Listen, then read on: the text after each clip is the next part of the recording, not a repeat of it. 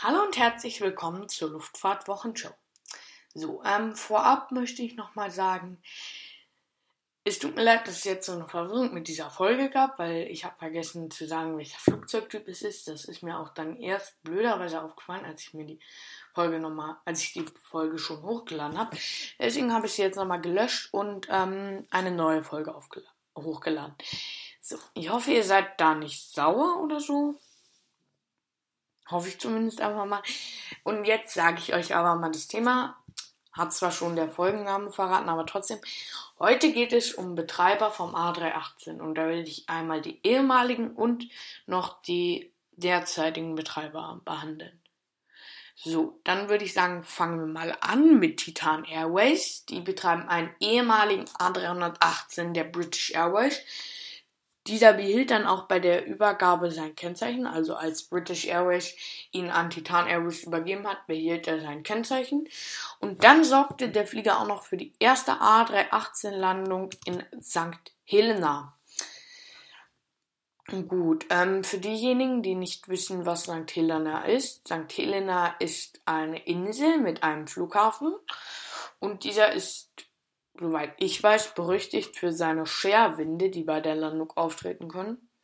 Und deswegen war es schon irgendwie was Besonderes, dass da eine A318 gelandet ist. Weil die Piste ist jetzt auch nicht so mega lang.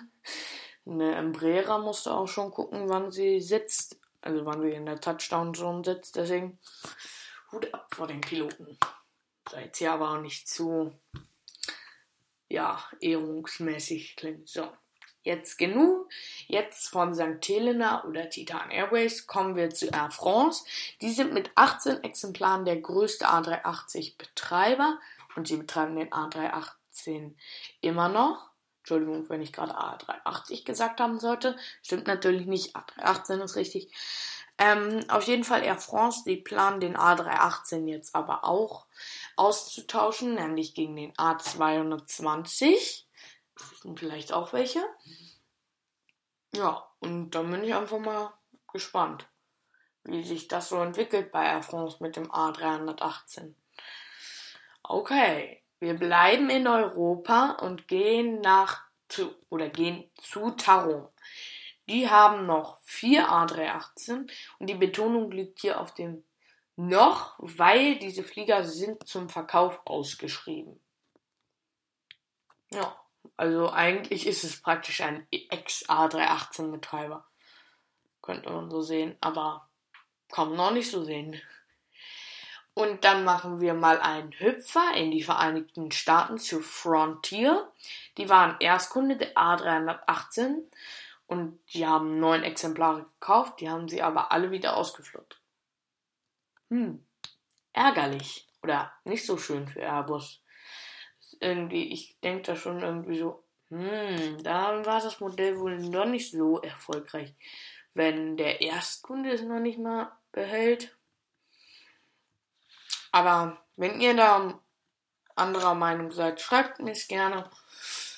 Ich mag immer gerne so ein paar Dialoge zwischen Hörern. mag ich wirklich sehr gerne. Aber jetzt sind wir schon wieder zu sehr vom ja, Fliegen abgewichen. Deswegen gehen wir jetzt nochmal zur saudischen Alpha Star Aviation. Die haben auch noch einen A318. Und jetzt geht es nochmal nach Mexiko zu Mexikaner. Die betrieben ebenfalls A318, verschwanden aber 2010 vom Markt. So. Jetzt habe hab ich hier eigentlich alles gesagt zum, A3, zum ehemaligen A318 Betreiber und mein Fazit aus der Sache ist, der A318 ist rar geworden.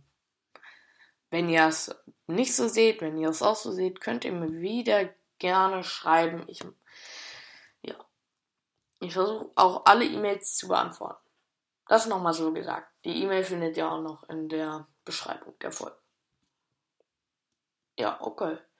Dann wünsche ich euch jetzt noch schöne Ferien oder einen schöne Restwoche und dann hoffen, hoffe ich, seid ihr beim nächsten Mal auch wieder dabei. Bis dahin, bleibt gesund und tschüss.